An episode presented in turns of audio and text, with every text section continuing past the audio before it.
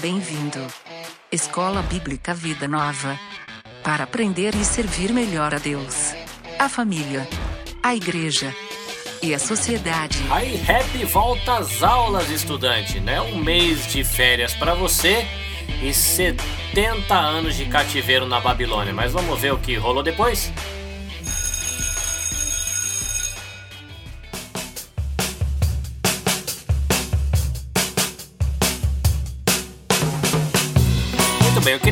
Você de que o Escola Bíblica Vida Nova está disponível nos agregadores de podcast. Você consegue encontrar ele no Spotify, SoundCloud.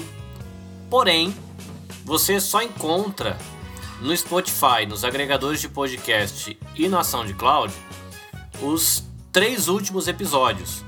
Se você quiser acessar o arquivo completo do Escola Bíblica Vida Nova, você precisa dar um pulinho no YouTube. Lá a gente tem tudo para você poder ouvir tanto a aula da semana quanto as aulas anteriores. A gente vai ter novidades agora em 2019 e entre as novidades é que a gente vai ter colaboradores. Que são isso? São pessoas que vão aparecer no Escola Bíblica Vida Nova e vão dar a contribuição delas, ajudando a gente a estudar, compartilhando as suas experiências, compartilhando o seu conhecimento e fazendo a aula ficar mais divertida.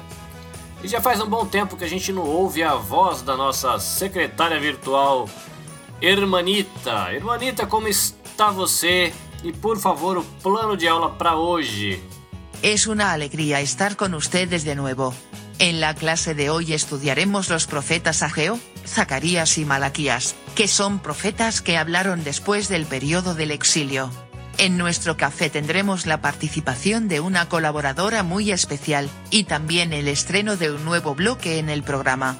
¿Listos? Ouvimos a moça. Plano de aula dado, Bíblia, papel e caneta na mão e bora pra aula.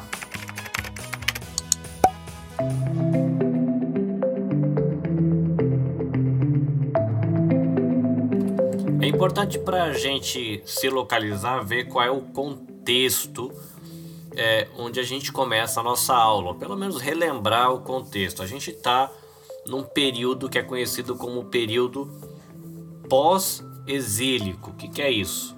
É aquele período do tempo depois que o pessoal passou os 70 anos no exílio na Babilônia. Então a gente agora também já sabe o contexto geográfico, né? A galera tá na Babilônia. Apenas recordando, em 586 o rei Nabucodonosor ele destrói Jerusalém e leva a galera em cativeiro para Babilônia.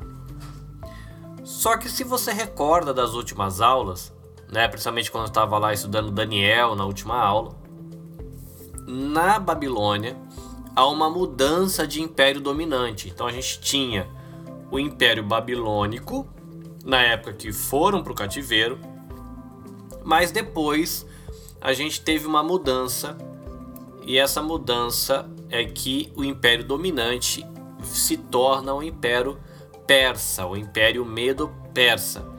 E o Império Medo-Persa, com a pessoa do rei Ciro, ele conquista a, a Babilônia, derrota a Babilônia em 539, tá? Então 586 cai Jerusalém, a Babilônia derrota Jerusalém, mas em 539 o Ciro, o rei persa, ele derrota a Babilônia e ele assina um documento, um decreto dizendo que os judeus que estavam na Palestina, os hebreus, eles poderiam voltar do cativeiro.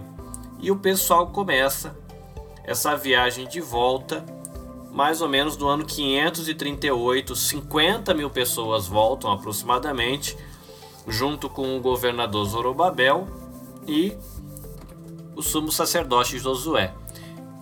Esse é um daqueles casos onde você percebe que a Bíblia não está organizada em ordem cronológica, porque a gente está falando agora dos profetas do pós-exílio, a gente vai tratar dos últimos três profetas do Velho Testamento, mas eles estão no contexto de história do livro de Esdras, tá? que é lá atrás no Velho Testamento. Então é bom você lembrar de que na nossa Bíblia as coisas não estão organizadas em ordem cronológica. Então a galera recebe essa autorização do Ciro. Em 538 eles começam essa viagem de retorno, chegam lá empolgadões, colocam o alicerce do templo, mas o pessoal que morava lá na terra também queria participar. Acontece um desentendimento. O Zorobabel, o governador, e o sumo sacerdote Josué diz que eles não podem participar desse retorno, né? O pessoal desse retorno, não, dessa reconstrução do templo. Então, o pessoal que voltou estava reconstruindo, o pessoal que estava lá na terra queria ajudar, ele falou: não, não pode. E eles acabaram fazendo uma retaliação, ameaçaram os judeus e acabou que o serviço do templo, esse serviço fosse interrompido. No ano 520, Deus ele levanta dois profetas que são os que a gente vai ver logo em seguida, que é o profeta Geu e o profeta Zacarias, eles trabalharam juntos, foram parceiros de ministério, apesar da gente ter livros separados né, é, na Bíblia, tanto do Ageu quanto do Zacarias. Eles foram parceiros de ministério e eles falaram ao povo no ano de 520 e o pessoal respondeu e as obras foram completadas mais ou menos aí no ano 516. Um pouquinho depois, em 458, o rei persa Artaxerxes, ó que bonitinho, já é outro cara na história, ele permite que Esdras vá para Jerusalém e Esdras ele faz uma reforma religiosa. Isso porque muitos judeus tinham se casado com mulheres estrangeiras e praticado idolatria. Né? Eu achei isso aqui muito curioso, porque eles praticamente tinham saído de 70 anos de cativeiro por causa de idolatria e Esdras vai ter que trabalhar o tema da idolatria. Alguns anos depois, em 445, você tem Neemias indo para Jerusalém, mas aí no caso para tratar da questão da reconstrução dos muros, tá? Então você tem Esdras indo trabalhando uma reforma religiosa, aí você tem Neemias indo um pouco depois é, para a questão da reforma dos muros e ainda você vai ter um outro uma outra atuação de Esdras tratando novamente de casos de casamentos mistos, tá? Então, é, casamento misto, isso tem a ver também com idolatria. E é um pouco depois disso, no ano 420, que Deus levanta o profeta Malaquias para buscar ou para trazer a nação de volta para ele, já que a nação já tinha se desviado e não estava mais andando nos caminhos de Deus. Então vamos dar uma olhadinha primeiro no profeta Ageu. Ageu ele começa a falar no ano de 520. É um profeta que vai chamar a galera para definir prioridades e ele trabalhou mais ou menos quatro meses. Existe uma possibilidade de que ele tenha convivido é, com o profeta Daniel lá no período é, do cativeiro e também a possibilidade de que ele tenha visto é, o Templo de Salomão. Tem a, o livro de referência que a gente está usando diz que é possível que ele tivesse cerca de 80 anos de idade quando Deus chamou ele para esse ministério. Então é bom porque isso motiva a gente, né? Eu que estou com quarentinha, tenho muito chão, muita lenha para queimar. Quando o pessoal retornou para Jerusalém, a construção do templo era, era uma preocupação bem forte para o pessoal que tinha voltado. Mas como aconteceu muitos problemas, se você olhar o livro de Esdras, você vai ver de que o povo está contra, e os governadores estão contra, e um monte de gente atrapalha. E aconteceu que o plano de reconstrução acabou fracassando. Ageu ele traz a mensagem de que a galera deveria redefinir as suas prioridades.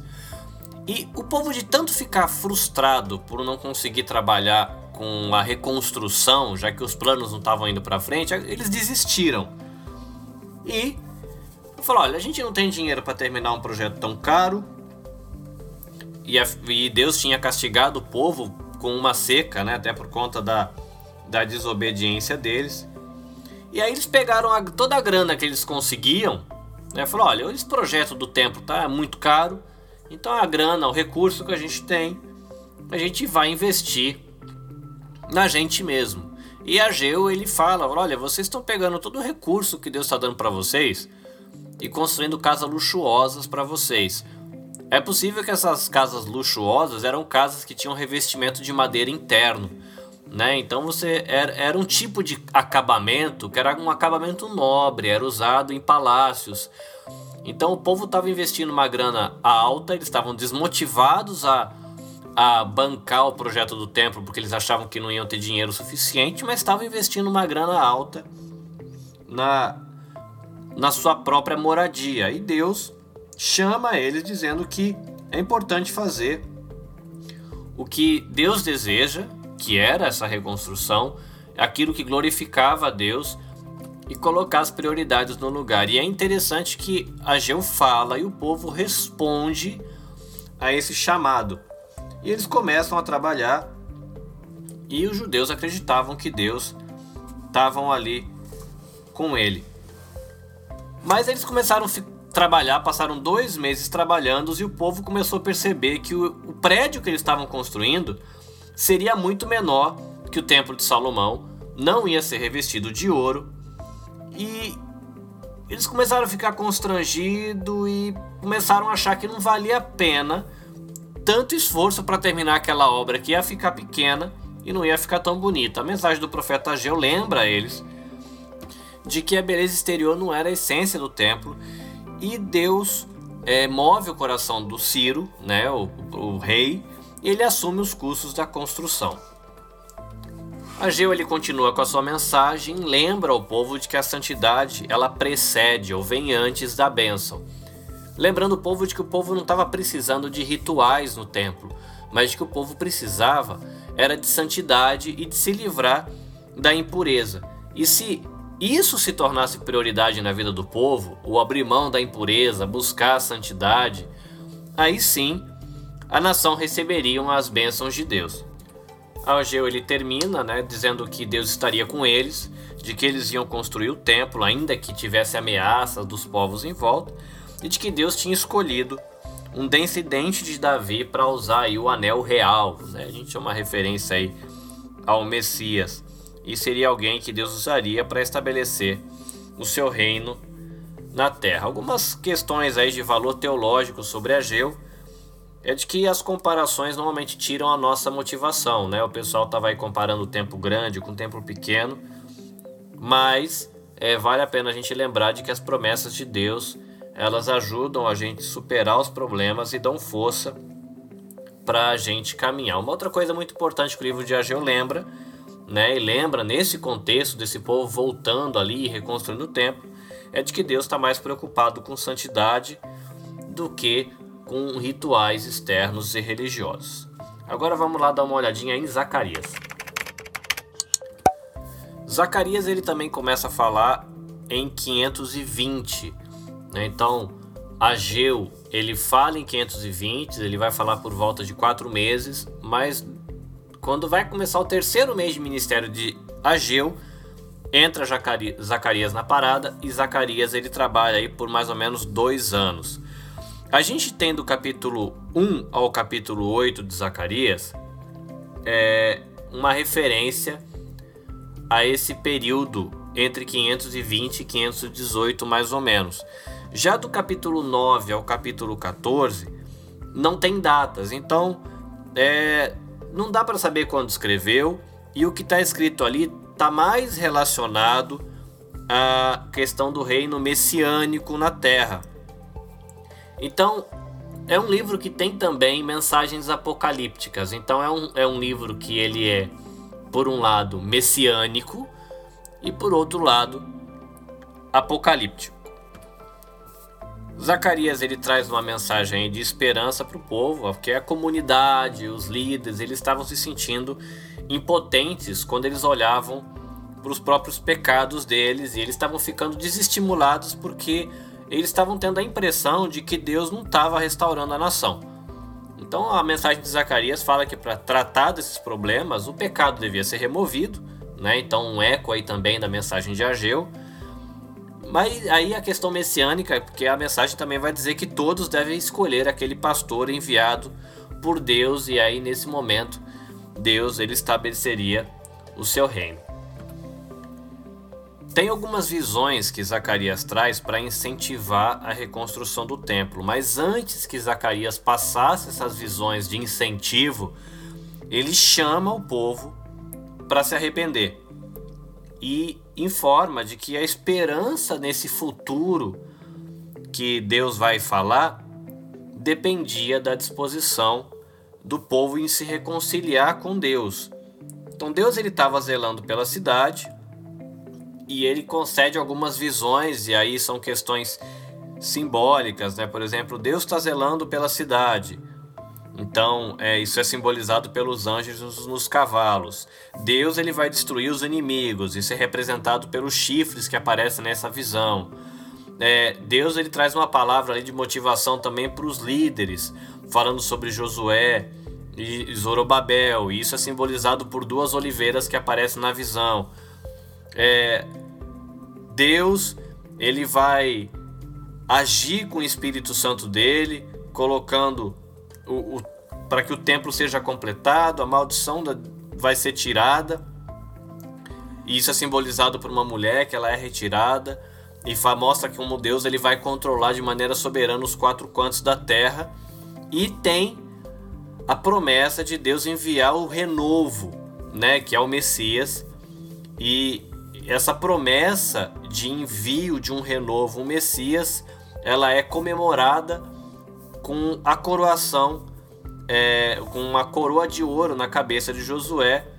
E isso porque o Messias ele teria tanto funções de rei como função de sacerdotes, né? E a gente vê, é, se eu não tiver errado, o livro de Hebreus tratando disso, a questão de rei e sacerdote, né? Então vem daqui né, dessas, dessa profecia de Zacarias que mostra né, esse renovo de Deus, o Messias, que é alguém que ia atuar como rei e sacerdote. Zacarias ele trabalha com o povo uma questão do jejum, porque os habitantes da, da cidade foram perguntar para Zacarias se eles é, deviam continuar uns jejuns, uns jejuns que eles faziam para relembrar a destruição do templo. É, e Zacarias perguntou para eles se eles estavam jejuando realmente para Deus ou se estavam jejuando para eles mesmos, né? Que o templo foi destruído por causa de pecado e idolatria. Então, é, o ponto é mais ou menos assim: vocês jejuam por conta da tristeza é, do pecado e levando Deus em consideração, ou estão só jejuando por causa da perda de vocês e para cumprir rituais, né? E aí Zacarias ele vai dizer para eles que se eles obedecessem a Deus, aí Deus restauraria Jerusalém, traria paz sobre eles, faria de Israel uma bênção entre as nações, e Deus ia fazer com que esses jejuns é, que eram feitos é, com base na tristeza, né, é, se lamentando pela destruição do templo, Deus ia transformar tudo isso em alegria. Né? Então, dois pontos desse ponto aqui, quando é, Zacarias trabalha com o povo sobre a questão do jejum, é qual é o foco do ritual? E outra, a bênção é condicional, né? Faça o ritual com foco em Deus, não com foco em você mesmo. E lembre de que você tem que obedecer a Deus. A questão não é o ritual, né? O foco não é o ritual. E você deve obedecer a Deus e daí viria a bênção. A gente está no segundo pedaço do livro, na segunda parte do livro, que trata das questões mais escatológicas, né, referente ao futuro, e tem duas sentenças que são transmitidas por Zacarias. A primeira descreve o julgamento de Tiro e da Filístia, está no capítulo 9, e é interessante o que vem depois, porque é, tem esse julgamento contra Tiro e Filístia, mas fala da restauração do povo de Deus e que essa restauração ela incluía a vinda do humilde rei de Israel, que tem a ver com Messias. Né? Esse humilde rei ele viria sobre um jumento, é, fala da renovação da aliança de Deus com seu povo, as chegadas de chuvas, a remoção de toda idolatria, das falsas profecias, do fortalecimento da nação, mas também fala de que o povo rejeitaria esse rei, eles seguiriam o mau pastor, que é um pastor que traz destruição, eles venderiam um bom pastor por 30 moedas de prata Né? Interessante aqui você vê a profecia e vê o porquê dos evangelistas citarem esses dados, porque as pessoas que estudavam o Velho Testamento sabiam que isso diz respeito ao Messias. A segunda sentença, ela descrevia a libertação divina de Judá e uma, uma grande batalha contra o povo de Deus, levado a, ao fim por todas as nações da terra. Aí é quando Deus vai salvar Israel, destruir as nações da terra e o povo ia reconhecer aquele a quem transpassaram. Olha que interessante, né? uma referência a Jesus também. Rejeitaria os falsos líderes, lamentaria os seus pecados e seria purificado nesse futuro. A sentença mostra que nessa, nesse momento vai haver muitos mortos, mas que Deus ele se colocaria de pé no Monte das Oliveiras para resgatar o seu povo, então ele reinaria sobre toda a terra e ele vai né, destruir todos os que se recusarem a adorá-lo como Rei dos Reis. Algumas coisas aqui sobre qual o valor teológico do livro de Zacarias para a gente. Uma é de que a única maneira da gente evitar a ira de Deus contra a gente é a gente se arrepender dos nossos pecados. E uma outra coisa é de que vai haver um dia em que Deus vai julgar todas as nações, vai julgar os ímpios dessas nações, ele vai trazer para junto de si os justos de todos os povos para se unirem ao seu povo e vão habitar aí com alegria no meio dele. Mais uma questão aí de valor teológico que a gente tira aqui de Zacarias, de que embora muitos tenham rejeitado o bom pastor, é, por uma demonstração muito, uma palavra em japonês, né, muito sugoi, muito impressionante, do seu poder e da sua graça, um dia uma multidão de judeus e de gentios vão reconhecer de que o Senhor é rei e vão adorar a Deus como rei dos reis, porque é isso que ele é. Né? Então isso é muito interessante, é um chamado, um livro que tem bastante referência aí sobre o Messias e a gente vê o porquê que esses temas são tratados aí no Novo Testamento. Vamos dar uma olhadinha agora no livro de Malaquias.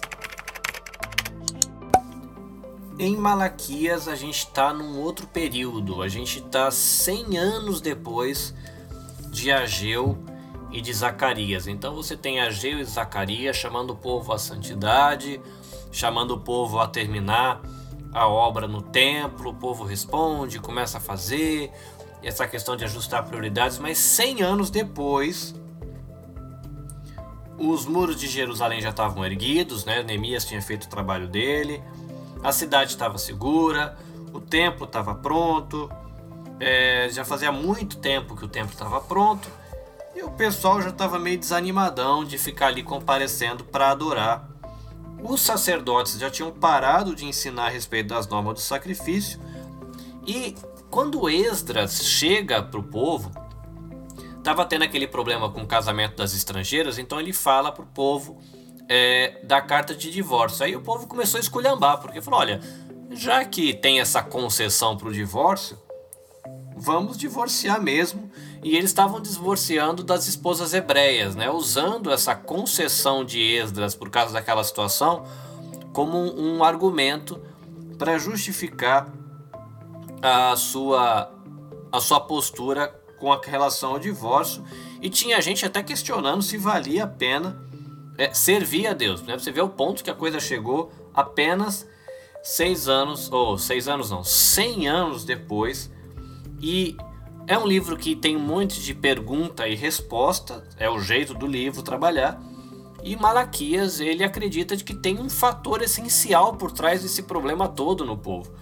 E o fator essencial, o mais sério, era de que eles não achavam mais de que Deus era o grande e soberano rei que devia ser temido.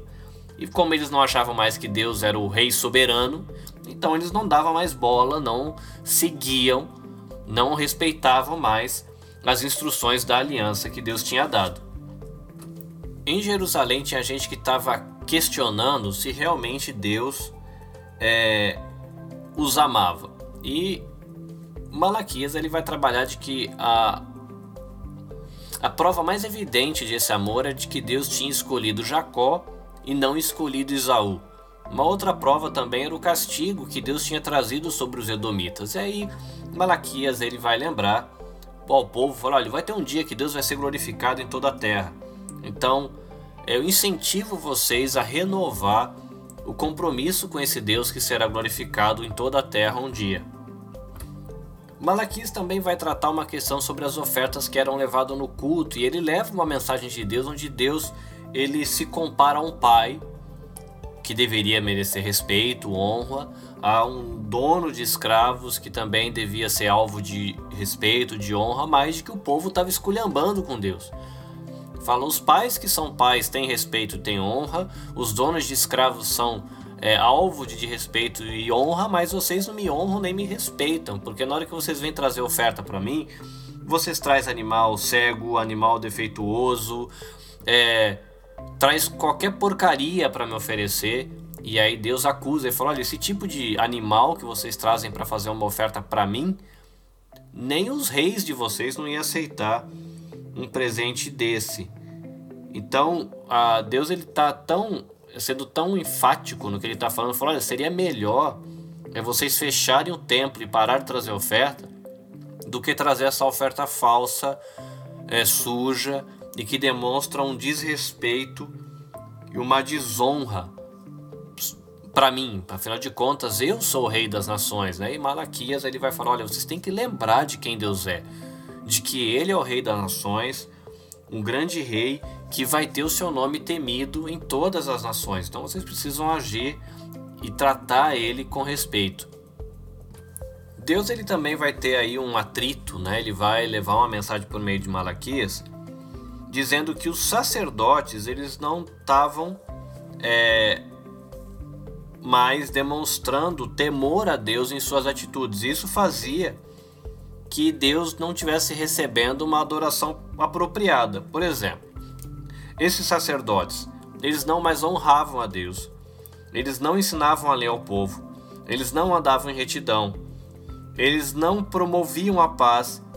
Eles não incentivavam também as pessoas que eram lideradas por eles a é, abandonar e se afastar da iniquidade. Então, por conta dessa postura dos sacerdotes, toda a adoração a Deus do povo estava comprometida, porque os sacerdotes eles estavam todos corrompidos e aí o povo reflete essa liderança que o sacerdote tinha.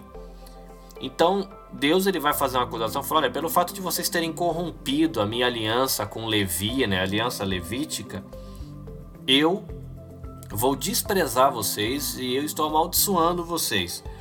E para mostrar a intensidade disso, Deus fala: olha, eu vou pegar as fezes dos animais que vocês oferecem em sacrifícios e eu vou como dizer, vou jogar isso na cara de vocês para que vocês fiquem impuros é, diante de mim. Então, é Deus ele pega pesado aí com relação à, postura dos sacerdotes, né? E aí vê como é que Deus leva muito a sério essa questão de líderes espirituais, né? Eu acho que tem muitos pastores, né, que fazem muita bagunça por aí, muitos líderes de células, líderes de pequenos grupos que precisavam ouvir isso, né? Então, a gente que está envolvido na, na vida, em comunidade, tem que ficar bem atento a isso. Malaquias tem um trecho que ele trata especificamente da questão do casamento e do divórcio. Se você pensar na família judia, todo judeu era descendente de Abraão. E todos os judeus tinha Deus como único é, Deus, né, o único Senhor. Então, esse era um, algo que definia a família judaica, né? descendentes de um só pai e tendo só um Deus. Mas os hebreus eles estavam aí começando a fazer uma bagunça aí com essa questão, com essa ordem tradicional da família, né? com essa organização tradicional.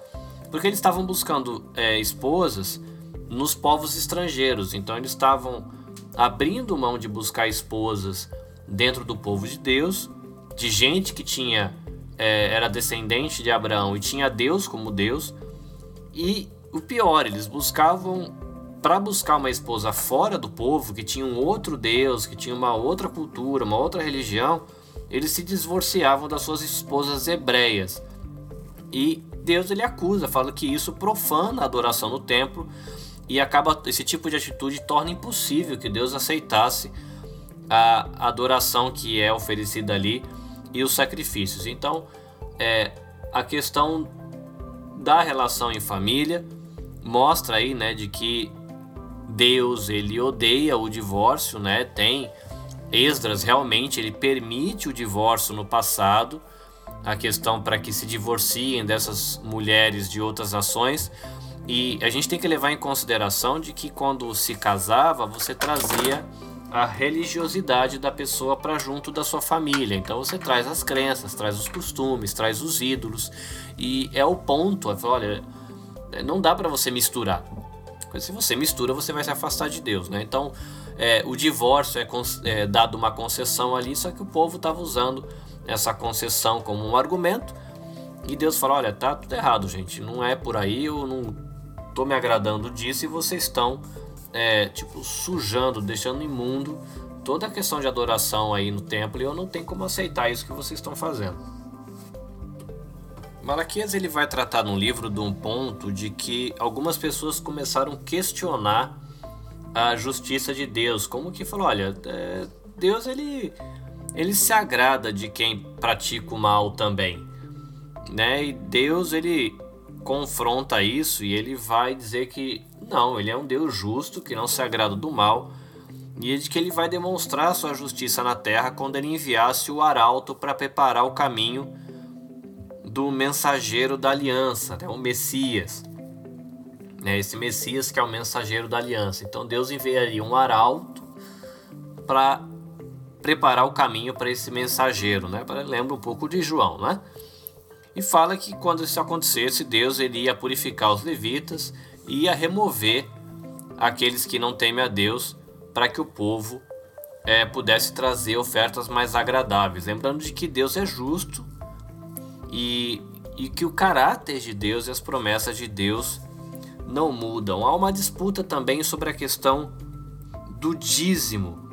Né? O, o Malaquias ele chama, ou melhor, Deus chama o povo a arrependimento em Malaquias e, e aparentemente eles ficavam, poxa vida, mas a gente vai se arrepender do quê? E Deus fala para eles que eles deveriam se arrepender dos dízimos que eles não estavam trazendo a, ao templo, né, a Deus. Então, eles, se eles parassem de roubar a Deus, Deus iria pôr fim à praga que ele tinha enviado para destruir as lavouras e derrumaria uma grande bênção sobre eles, a ponto deles não ter é, espaço para estocar a produção. Né? Quando você pega, o povo faz parte da aliança essa questão é, do dízimo. Então é a rejeição a Deus, tem a questão da rejeição à, aliança que Deus tinha proposto, na questão de não reconhecer a provisão de Deus, é, talvez a questão da ganância dentro. Então, é, Deus ele trabalha aí essa questão do, do descaso e desse descompromisso do povo com relação aos dízimos. E sempre esse texto é, né? Às vezes ele é lido nas igrejas no momento da, do dízimo e das ofertas. É, e tem a discussão, né? Se realmente é, dízimo é, é algo que é para a igreja contemporânea, né, para a igreja no Novo Testamento ou não, se há uma lei ou se o dízimo é uma referência. Então, se você tiver curiosidade, você pode estudar um pouquinho sobre isso também. É, existe ainda mais um assunto que é tratado, a questão que é sobre o valor de se servir a Deus ou não porque chegou ao ponto de que tinha alguns que eram considerados assim, arrogantes, né? E eles achavam que servir a Deus e se arrepender eram atitudes inúteis, e Deus ele acusa essas pessoas dessa postura, né? Eles estavam considerando aí que é, os, os orgulhosos eram pessoas abençoadas e que real, os realmente fortes no mundo cotidiano eram os ímpios. E, e aí respondendo a essa postura, né, o povo que temia Deus, eles se incentivavam uns aos outros, é, lembrando de que Deus ele tem um livro onde está escrito o nome daqueles que honram a Deus, né, e de que os fiéis a Deus eles são uma posse muito especial, tão, tão preciosos como um filho único e que vai haver o grande dia do Senhor, né, aquele assunto que a gente tratou bastante é, em aulas passadas e que nesse grande dia do Senhor, Deus ele vai fazer uma diferença entre aquele que é ímpio e aquele que é justo e, e que o serve, que o fogo consumidor de Deus vai destruir os arrogantes, os que praticam o mal, mas é, que Deus vai trazer gozo, né, alegria e cura àqueles que o temem. Com tudo isso, vale a pena né, lembrar o que Deus revelou por meio de, de Moisés e relembrar também o que Deus fará no dia do Senhor, quando ele enviar Elias para restaurar a nação. Né? Coisas aí, valor teológico de Malaquias. O amor de Deus e a sua justiça não mudam. E a eleição e o julgamento final do dia do Senhor dão provas do caráter é, Deus. E a gente não pode também aí honrar Deus, o grande rei, por uma através de uma adoração hipócrita. Ele merece que a gente faça o máximo que a gente puder. E para terminar aqui, Deus faz diferença, né? distinção entre justo e entre ímpio. Portanto, vale a pena temer e servir a Deus. E aqui a gente conclui é, o panorama do Antigo Testamento. Né? A gente usou como referência o curso Vida Nova de Teologia Básica. A gente acaba de concluir o módulo 2 e na próxima aula que a gente tiver, a gente inicia o panorama do Novo Testamento. Muito provavelmente é, trabalhando primeiro algo que é considerado como o período interbíblico ou o período intertestamentário ou ainda é como a gente viu aqui em Esdras a construção do segundo templo, né? E esse segundo templo ele vai até quando ele é destruído pelos romanos no ano 70 depois de Cristo. Então a gente tem o período do segundo tempo, né? E isso a gente vai ver nas próximas aulas. Você tem tudo que a gente estudou disponível no YouTube. Você tem a possibilidade de rever o seu material de referência. Se você ainda não tem o material de referência, Corre atrás, vale a pena. Curso Vida Nova de Teologia Básica. Nesse caso, a gente concluiu agora o panorama do Antigo Testamento. Fico feliz pela sua companhia durante todo esse caminho. Mas agora vamos para o nosso tão saboroso café, onde a gente vai ter uma contribuição especial hoje. Cough break. Cough break.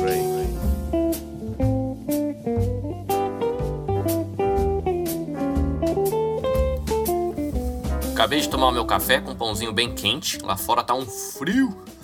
Aqui no estúdio tá 11 graus. Lá fora deve estar tá uns 2. Tá até congelado o vidro do carro. Mas a gente vai bater um papo agora sobre uma dica que um dos novos colaboradores aqui de Escola Bíblica deixou pra gente, que é a minha esposa, né, a Raquel. Ela ganhou um livro de presente agora no início do ano. O livro chama Bela aos Olhos de Deus. É um livro da United Press, parece que é um selo da editora Agnus. E é um livro que ele vai trabalhar a, as qualidades da mulher virtuosa, né? as qualidades daquela mulher que são descritas ali no livro de Provérbios, no capítulo 31, acho que mais ou menos depois do versículo 10. Né? Traz uma lista de uma mulher sábia, de uma mulher que tem é, uma série de boas qualidades, né? virtudes, e, e o livro vai trabalhar essas virtudes, né, dando tempo, gastando tempo refletindo sobre cada uma delas. E tem a ver com o universo feminino, lógico, né, já que são virtudes das mulheres, mas uma coisa que a Raquel estava compartilhando que é legal, de que ela como mulher, quando chegava nesse capítulo, é, ela sentia como se aquelas virtudes fosse algo que estava no topo de uma montanha e numa montanha que você não consegue escalar. Né? E é possível que outras mulheres que escutem é, o Escola Bíblica Vida Nova às vezes tenham a mesma impressão né, de que ao ler aquelas virtudes parece que tem virtudes que estão no topo de uma montanha e você pode fazer o que for, que você não vai conseguir desenvolver isso na sua vida. E a Raquel estava compartilhando como está sendo interessante a leitura desse livro, porque ela percebeu através de como a autora vai trabalhando o livro, de que se Deus deixou é, o registro dessas virtudes na Escritura, é porque são qualidades que Ele espera que a mulher que anda com Ele é, desenvolva e que essas qualidades elas são alcançáveis. É, isso tem estimulado ela a refletir no tema. Falou que trouxe um outro olhar quando ela foi ler Provérbios 31. Então fica a dica aí para você, mulher, uma dica da nossa colaboradora, a leitura aí do livro Bela aos Olhos de Deus, que é uma reflexão sobre Provérbios 31. Obrigado, Raquel. E agora vamos para um quadro novo. Se prepara aí.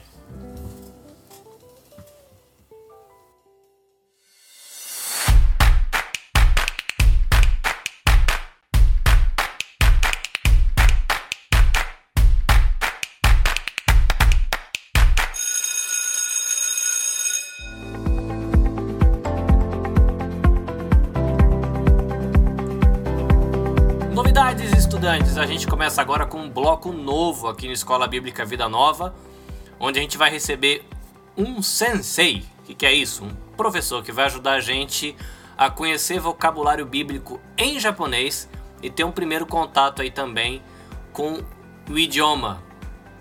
Bem-vindo, professor Matheus! Muito bem, palmas de boas-vindas para o professor Matheus. Bom, o Matheus ele começa aqui com uma saudação típica japonês. Repete aí, Matheus. Ai, minasan, hazimemashite, yoroshiku onegai shimasu. Tudo bem. É mais ou menos um. Olá, todo mundo, muito prazer e conto com vocês. Matheus, tem gente que já me conhece, algumas pessoas que escutam também te conhecem, mas muita gente também não te conhece. Quem é o Matheus? Sou brasileiro, sou estudante do ensino médio da escola japonesa, tenho 16 anos. Muito bem, e de quebra é meu filho. Yeah! Razão. E ele vai acompanhar a gente aqui, ajudando a gente a conhecer um pouquinho mais de vocabulário bíblico. E Mateus, qual que vai ser o nome desse espaço, dessa coluna dentro da Escola Bíblica Vida Nova? Seishoniata. Seishoniata. O que quer dizer isso? Primeiro, o seisho significa Bíblia e o ata é o que tem. Então a gente vai caçar algumas palavras da Bíblia em japonês e ensinar como fala em português, certo? Certo? E a gente vai também, para os curiosos de plantão, escolher algumas frases da Bíblia de vez em quando e ir mostrando de, de pouquinho em pouquinho como é que se fala japonês, certo? Certo. Muito bem. Então, esse fica aqui o nosso primeiro piloto, onde você aprendeu a falar Minasan, Hajimemashite, Yoroshiku onegai shimasu, é todo mundo, muito prazer e conto com você. E você aprendeu também que Seisho é Bíblia. A gente se vê no próximo Seisho Nyata com Matheus Sensei, né? Bye bye! Bye bye. Atenção classe, começa agora a aula extra. Porque aprender é bom.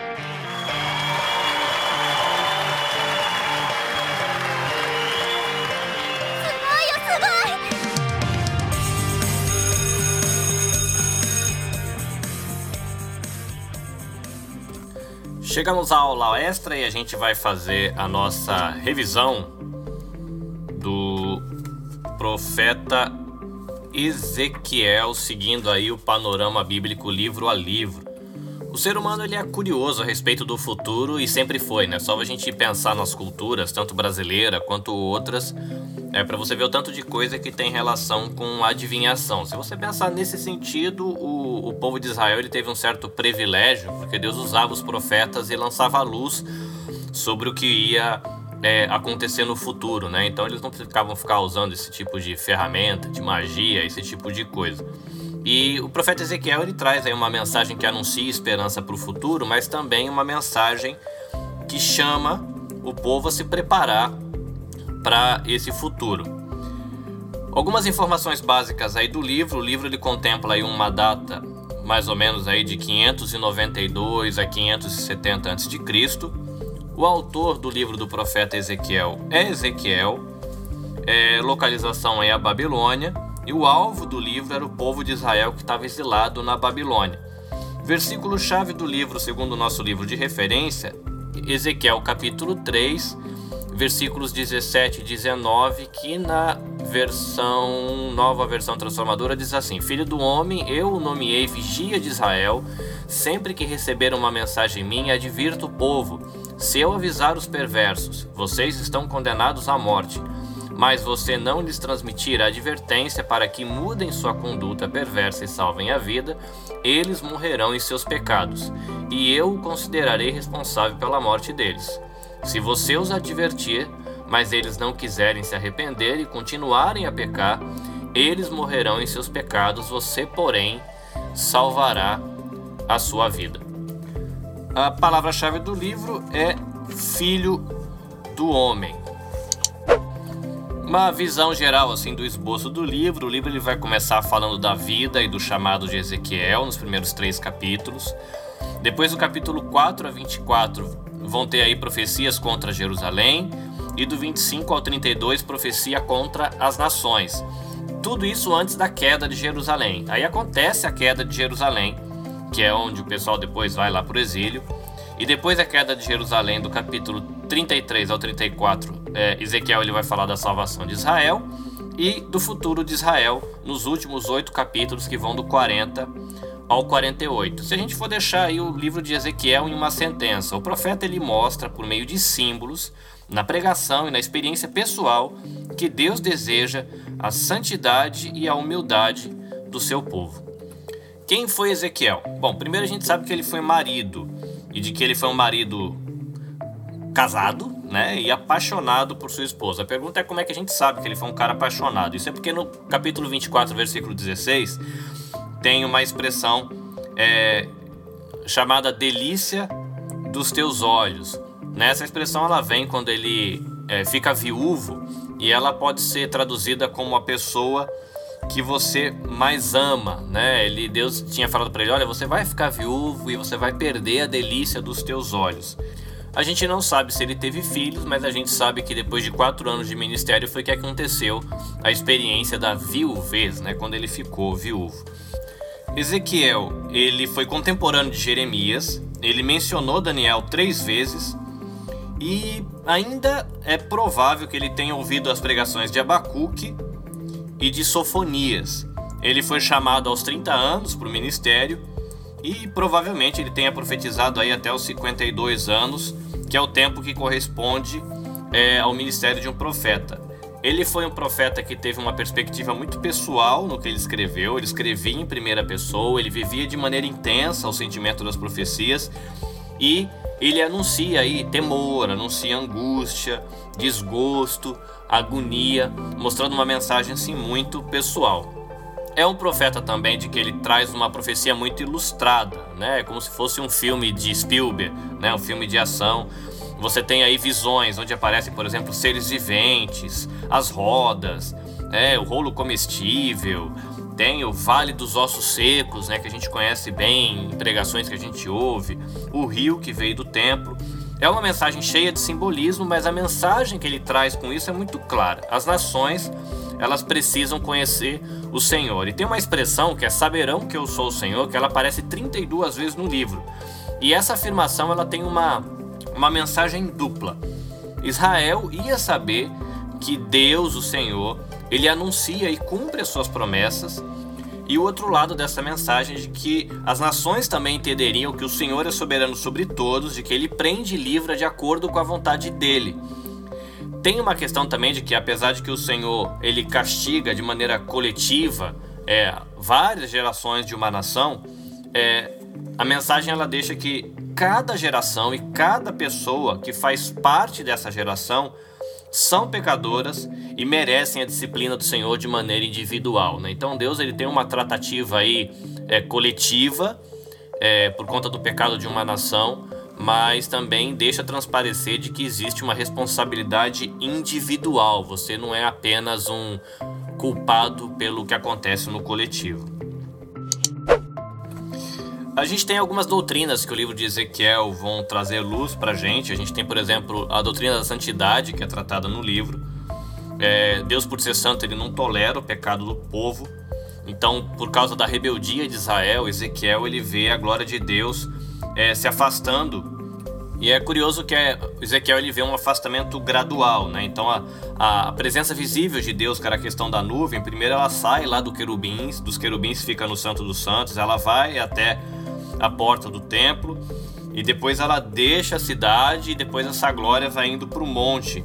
É como é, no sentido contrário, né? Se você lembra do Êxodo, quando eles fazem o tabernáculo, a glória de Deus vem para o templo, nessa presença visível. Mas agora, por causa da, da rebeldia, do pecado do povo, essa glória está deixando o povo e, e indo embora.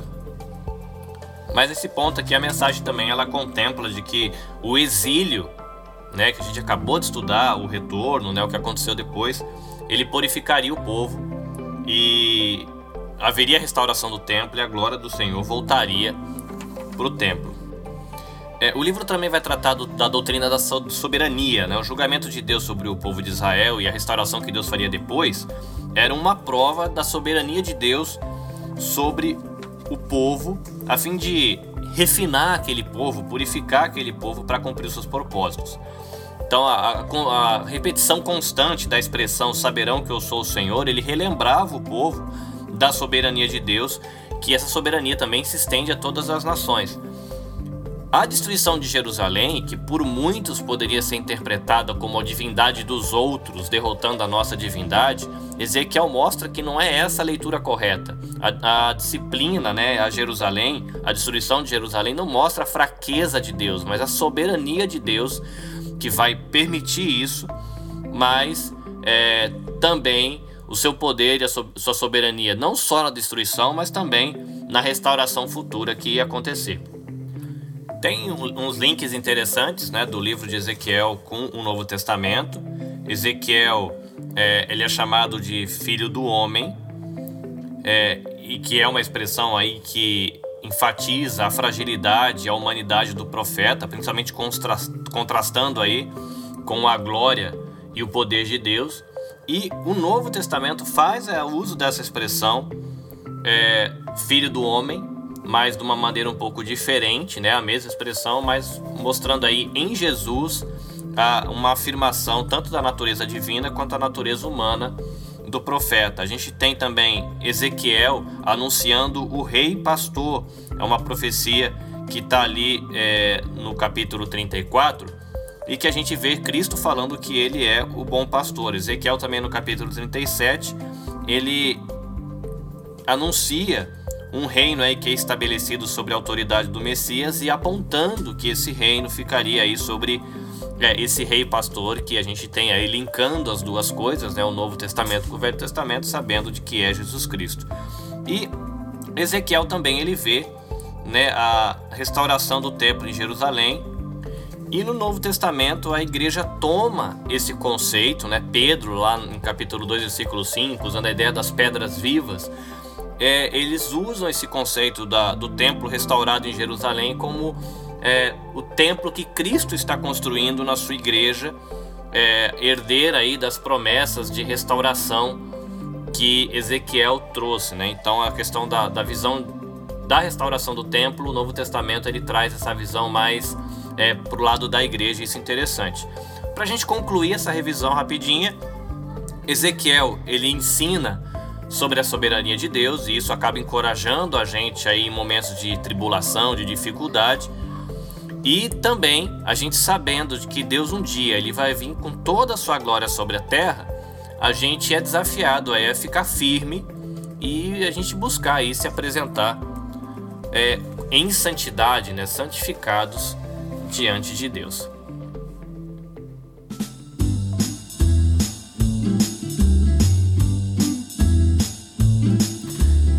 É isso aí, estudante. Essa foi a aula de hoje. Aula, conclusão do panorama do Antigo Testamento. Contribuição da Raquel no nosso café. Bloco novo com Mateus Sensei e revisão do livro de Ezequiel. Espero que isso contribua aí para a sua edificação, para o seu ensino e seus estudos e te motive a iniciar o panorama do Novo Testamento na próxima aula com vontade de caminhar e concluir o livro também. Foi muito bom? Então a gente fica aqui. Caris, shalom. Até a próxima e bye bye. Minasan sayonara. Mata ne.